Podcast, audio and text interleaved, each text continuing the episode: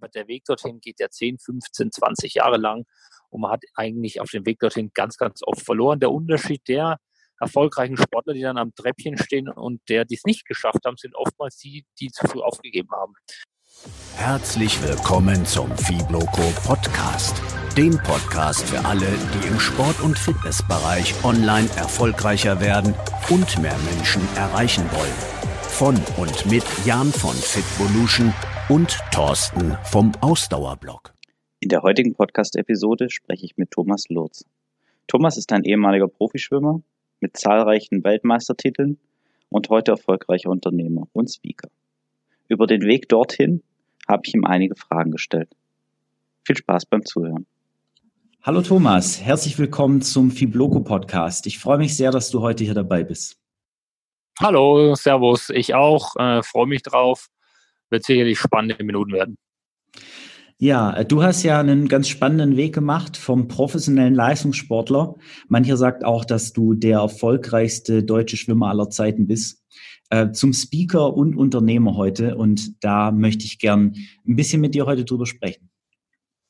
Klar, sehr gerne. Erzähl doch gern einleitend mal, nachdem du jetzt ja seit ein paar Jahren nicht mehr aktiv im Sport unterwegs bist, wie verdienst du denn jetzt heute dein Geld? Also vorneweg, ich war so knapp 25 Jahre lang Leistungssportler im Schwimmen, habe Langstreckenschwimmen gemacht, ähm, habe damit damals auch mein Geld verdient, habe zwei Studiengänge absolviert, einmal Sozialpädagogik, einmal ein EBA an der Uhr, äh, konnte danach meine Karriere äh, zu S. Oliver ähm, beruflich einsteigen, hatte da tolle Möglichkeiten.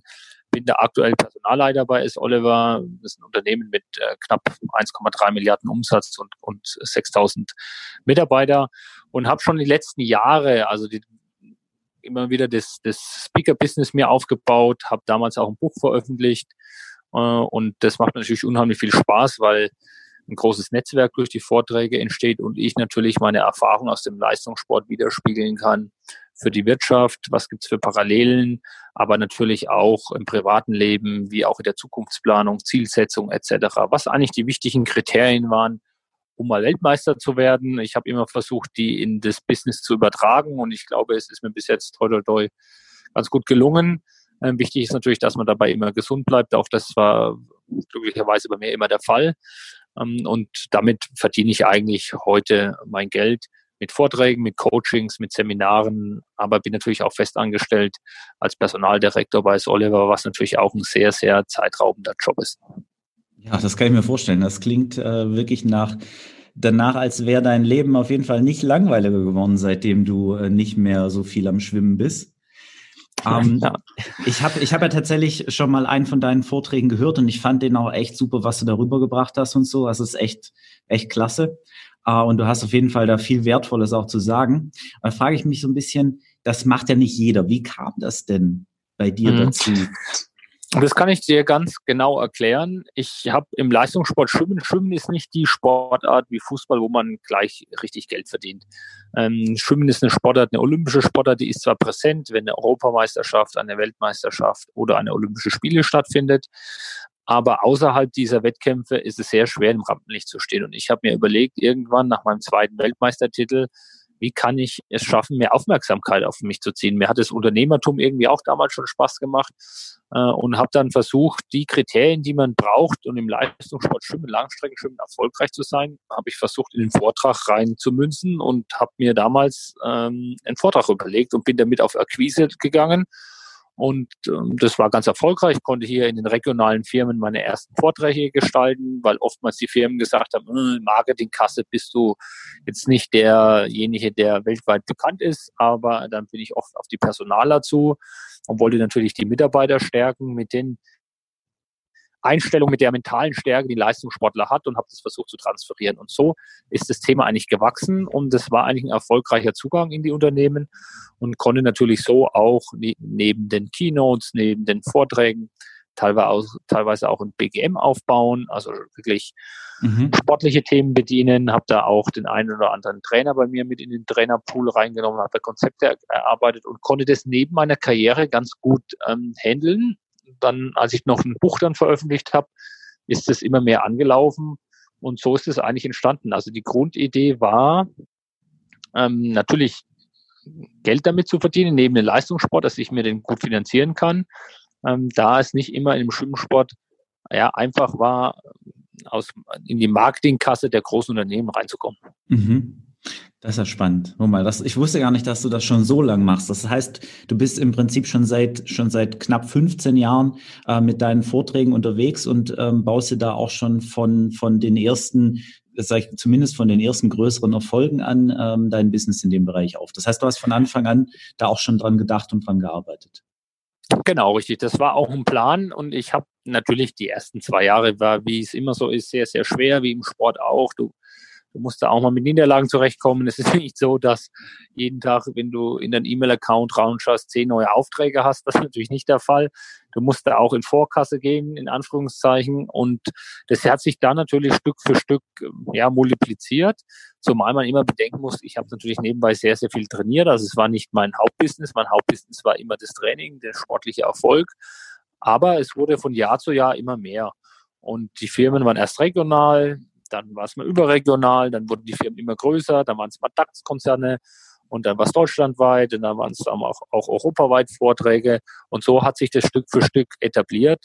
Und du wächst natürlich mit jedem Vortrag, du bekommst neue Ideen, du erweiterst dein Portfolio. Am Anfang war das ein Vortrag, dann habe ich dann irgendwann gemerkt, wo die Schwerpunkte liegen. ein großer Vorteil war auch dann, als ich in das Berufsleben äh, eingestiegen bin, in einem großen Unternehmen wie es Oliver, bekommst auch mal die andere Perspektive zu sehen. Du kannst dann immer mehr die Parallelen vom Leistungssport und einer großen Organisation reinbringen und somit ergeben sich wieder neue Themen, neue spezifische Felder wie Führung, äh, wie Zielsetzung etc. pp. Und da hat sich natürlich das Portfolio auch erweitert. Mhm.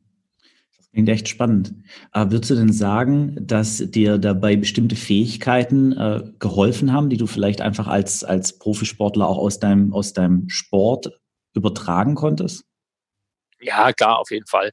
Also der Ehrgeiz, Wille und Disziplin, den du im Sport natürlich lernst, brauchst du da genauso auch. Du brauchst auch ein strukturiertes Vorgehen, wie im Sport auch. Du hast auch einen Trainingsplan, der über mehrere Jahre funktioniert. Du setzt dir kurzfristige, mittelfristige, langfristige Ziele, die objektiv messbar sind, weil alles, was messbar ist, ist verbesserbar.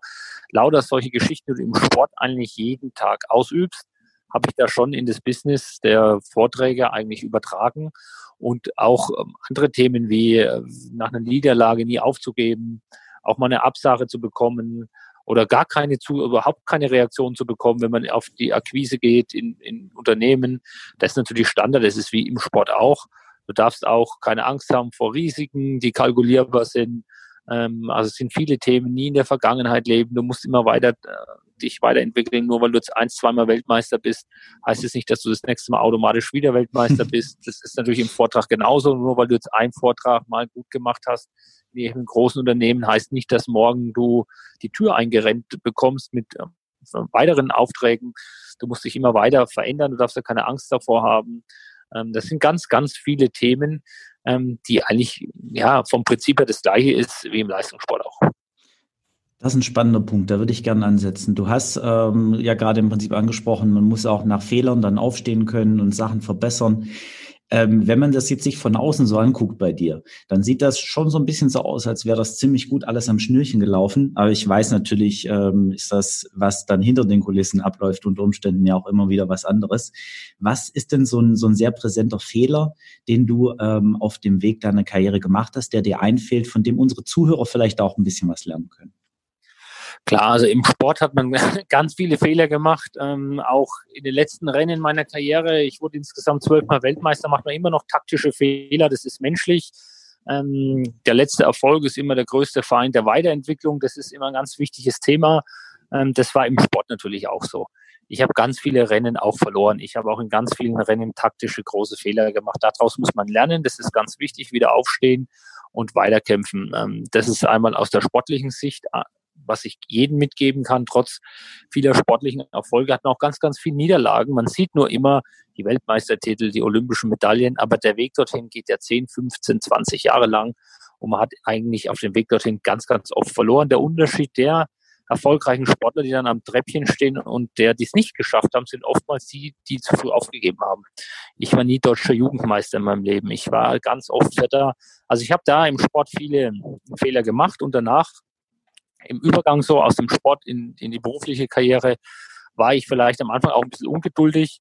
Ähm, ich dachte mir, naja, gut, ich war jetzt zwölfmal Weltmeister, es kann doch nicht sein, dass ich morgen nicht auch CEO in einem großen Unternehmen bin.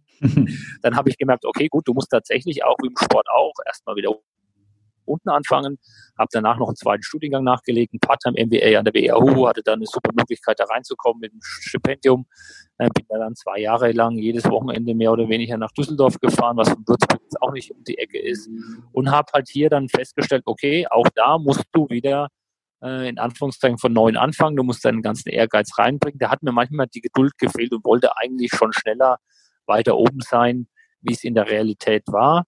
Ähm, das darf man nicht vergessen, es kostet Zeit, du brauchst viel Geduld, äh, um dich ähm, ja, weiter oben anzukommen und erfolgreich zu sein. Das war so ein Fehler, den ich manchmal gehabt habe, der mich natürlich auch ein bisschen runtergezogen hat, weil ich gemerkt habe, ich komme nicht weiter in der Geschwindigkeit, wie ich denke. Und mhm. habe dann gerade in diesen Momenten hm, oft dran gedacht, wie es früher im Sport war. Also bis ich mal Weltmeister wurde, war ich weit über 20 Jahre alt. Ich habe mit sieben Jahren angefangen, habe dann immer zurückgerechnet, dachte mir, oh meine Güte, der warst ja einfach mal 14 Jahre lang, 15 Jahre lang trainiert für diesen eigenen Augenblick.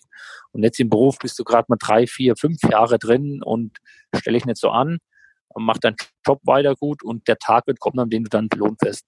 Und das würde ich auch so mitnehmen. Ja, ich glaube, die Perspektive ist da einfach sehr wichtig. Gerade wenn man in einem Bereich schon sehr erfolgreich ist, dann vergisst man vielleicht auch mal den, den langen Weg dahin. Und äh, wenn, Absolut, man, ja. wenn man wo Neues anfängt, dann, dann fängt man, wie du gesagt hast, ja im Prinzip fast wieder bei Null an. Also ich nehme an, du hast wahrscheinlich auch ähm, in deiner, in deiner Karriere natürlich von Kontakten, die du vielleicht aus deiner, aus deiner Profizeit äh, noch hattest, auch profitiert, oder?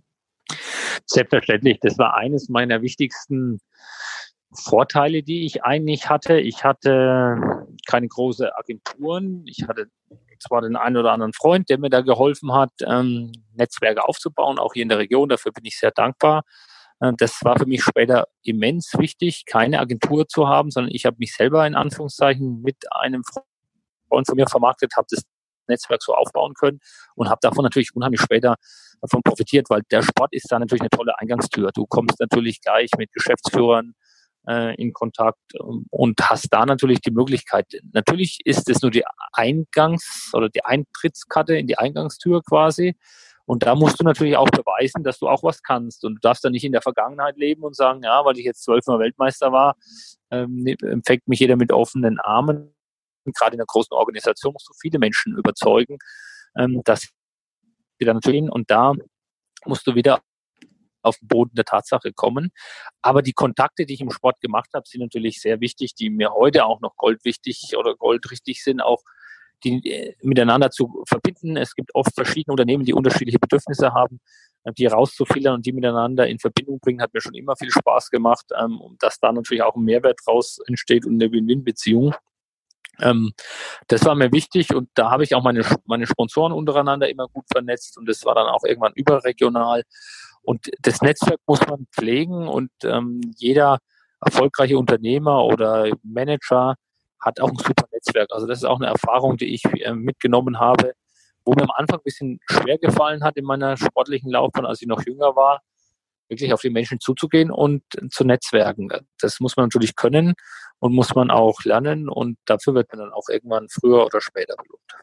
Ja, und damit kann man, glaube ich, nicht früh genug anfangen. Das ist tatsächlich eine Message, mit der ich immer auch gern unterwegs bin, auch besonders unter Trainern, wo das Networking, sage ich mal, oftmals nicht so verbreitet ist. Wenn, also die Leute unterschätzen auch oft, was sie für Kontakte haben und sie unterschätzen den, den Wert und, und das Potenzial eben davon, Networking zu betreiben. Das finde ich, deswegen finde ich das gut, dass du das hier so, hier so klar sagst, äh, dass Networking eben einfach sehr wertvoll ist und dass man die Kontakte, die man hat, eben auch nutzen kann, darf und sollte. Absolut, also das würde ich jedem weiterempfehlen.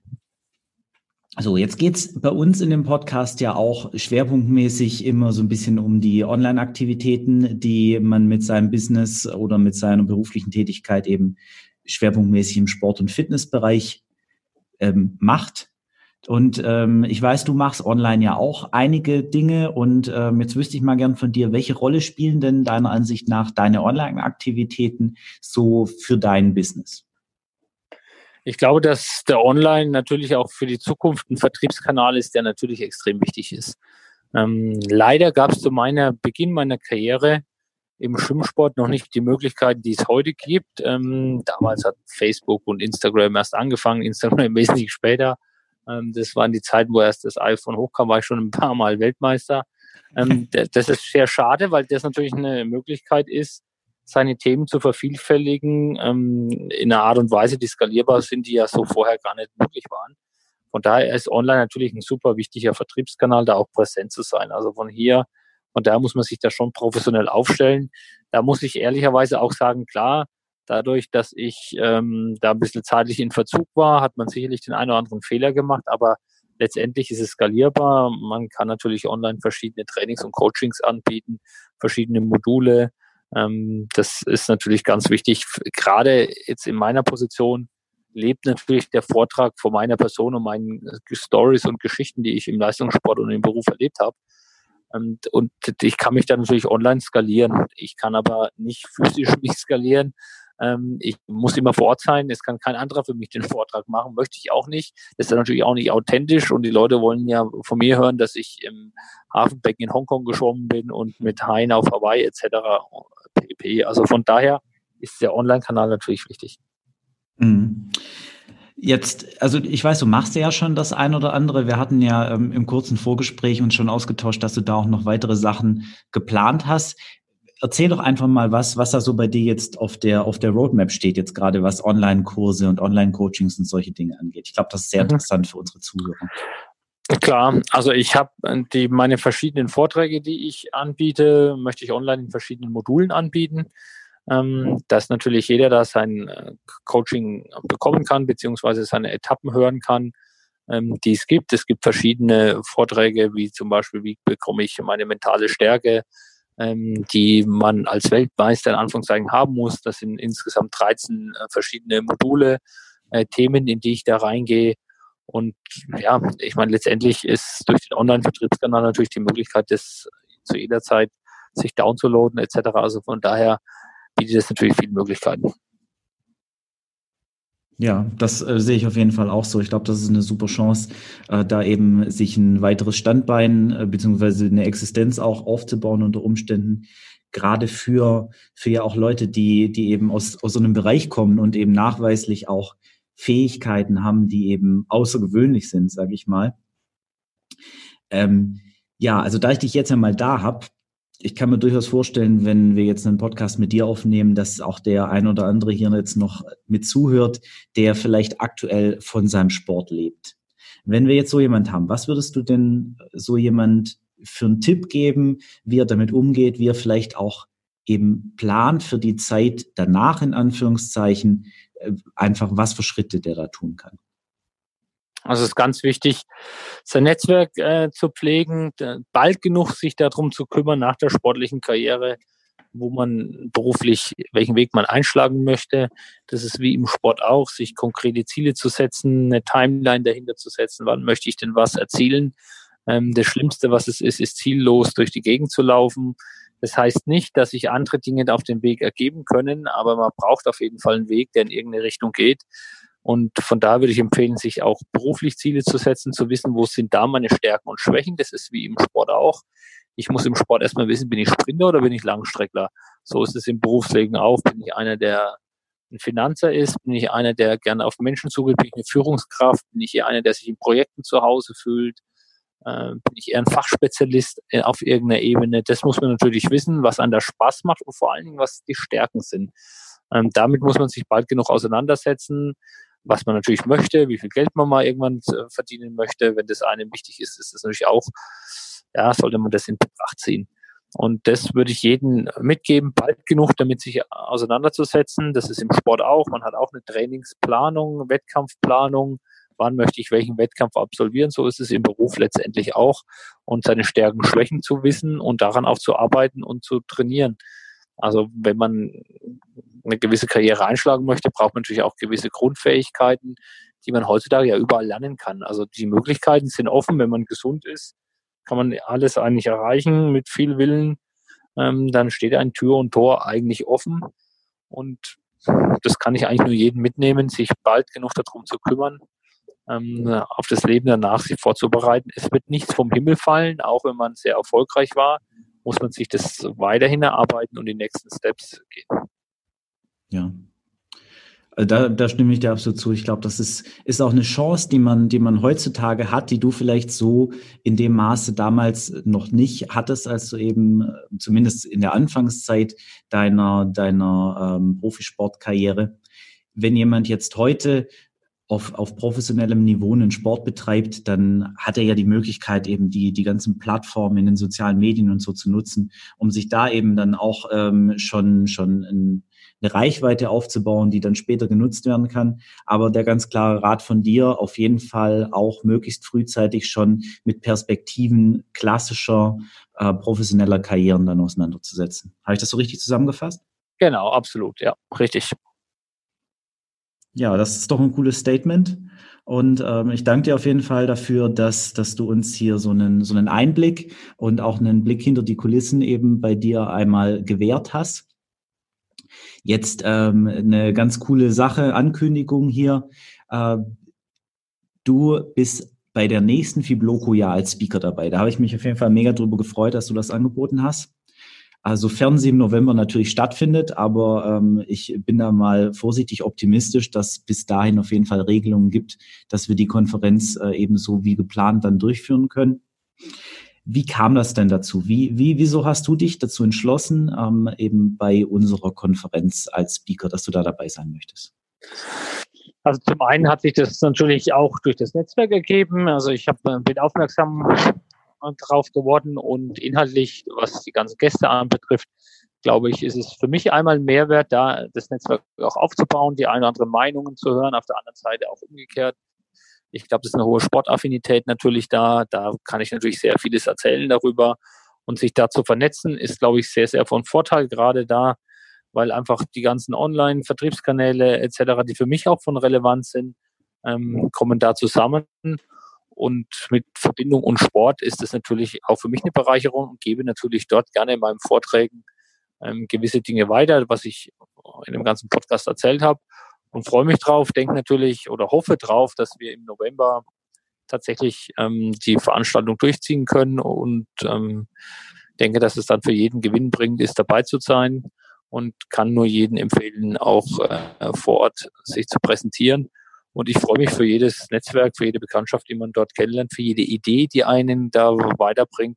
Man muss auch immer offen für Neues sein und äh, immer wieder neue Ideen und Gedanken holen, um innovativ zu bleiben. Auf jeden Fall. Ich freue mich da auch schon ähm, wieder total drauf. Ich freue mich auch super, dass du dabei bist. Also du bringst was mit, du nimmst mit Sicherheit was mit und wie du schon gesagt hast, das Thema Networking ist unheimlich wichtig. Und ich kenne keine andere Veranstaltung, wo man tatsächlich so, so geballt eben diese Leute, die online im Sport- und Fitnessbereich was machen oder machen wollen, antrifft und eben unter den Netzwerken kann. Und äh, ich bin mir sicher, dass du mit deinem, mit deinem Hintergrund da, deiner Expertise auf jeden Fall was was einbringen kannst und eben aber auch von den anderen Experten und Teilnehmern, die da sind, was, was mitnehmen. Wenn ich jetzt an deinen Vortrag denke, das ist ja, ja, ich bin echt schon gespannt, was da, was da auf uns zukommt. Aber was würdest du denn persönlich sagen? Warum lohnt sich's? Warum sollte man unbedingt kommen und, und deinen Vortrag zu hören, neben den ganzen anderen, die da noch sind? Natürlich, ich glaube, weil ich jeden Zuhörer meine Story erzählen kann, wie ich zwölfmal Weltmeister wurde. Das ist sehr authentisch. Es ist kein Vortrag aus einem Buch. Es ist ein Vortrag aus, von jemand, der das 15, 20 Jahre lang erlebt hat, mit allen Höhen und Tiefen und kann die eine oder andere Idee mitbringen, wo der eine oder andere sich auch selbstkritisch hinterfragen kann und ähm, mit in die Gedankenwelt zu schauen, was fehlt mir, um meine Ziele zu erreichen. Es ist sicherlich inspirierend und motivierend vor allen Dingen, ähm, die Inhalte, die ich darstelle. Und ja, es sind letztendlich die Gründe, warum ich Weltmeister geworden bin oder Medaillen bei Olympischen Spielen gewonnen habe, die lege ich eigentlich da. Und ich glaube, das ist, ja, da ich es natürlich vorgelebt habe und sehr authentisch ist, äh, von Vorteil. Ja, ich, wie gesagt, ich freue mich da schon mega drauf. Ähm, ich habe ja schon mal einen Vortrag von dir hören dürfen und das war auf jeden Fall äh, definitiv sehr motivierend und da kann man bestimmt auch die, die ein oder anderen Erfolgsrezepte draus mitnehmen. Deswegen, äh, wenn ihr die Möglichkeit habt, äh, holt euch ein Ticket, kommt zu Fibloco und ähm, hört euch den Vortrag eben von Thomas an. Das, das wird auf jeden Fall super. Neben den ganzen anderen coolen ähm, Talks, die da auch wieder diesmal dabei sein werden und äh, den Workshops. Ja, dann ähm, danke ich dir nochmal ganz herzlich dafür, dass du heute hier dabei warst und ähm, eben dieses Interview mit mir gemacht hast und ähm, auch dafür, dass du, dass du dann bei der Fibloco als, als Speaker mit dabei sein wirst. Gibt es noch was, was du vielleicht abschließend an unsere Hörer, ähm, eine Message, die du denen mitgeben möchtest? Klar, gerne, bleibt gesund, das ist das Allerwichtigste. Schaut auf eure Gesundheit. Ähm, jetzt zu Zeiten von Corona natürlich noch umso mehr, aber ich meine auch generell, ähm, man lebt nur einmal, genießt jeder das Leben und dann ist auch vieles möglich. Und die Basis dessen ist immer die Gesundheit und auch zum Thema Sport natürlich, Bewegung spielt eine ganz große Rolle. Und man solle jeden Tag da ausnutzen, um einfach körperlich fit zu bleiben. Denn letztendlich kommt es einem selber zugute. Deswegen wünsche ich jedem viel Erfolg, viel Gesundheit und freue mich im November, den einen oder anderen zu treffen. Schönes Schlusswort. Vielen Dank, Thomas, und bis spätestens auf der Fibloco. Vielen Dank. Bis dann. Ciao. Tschüss.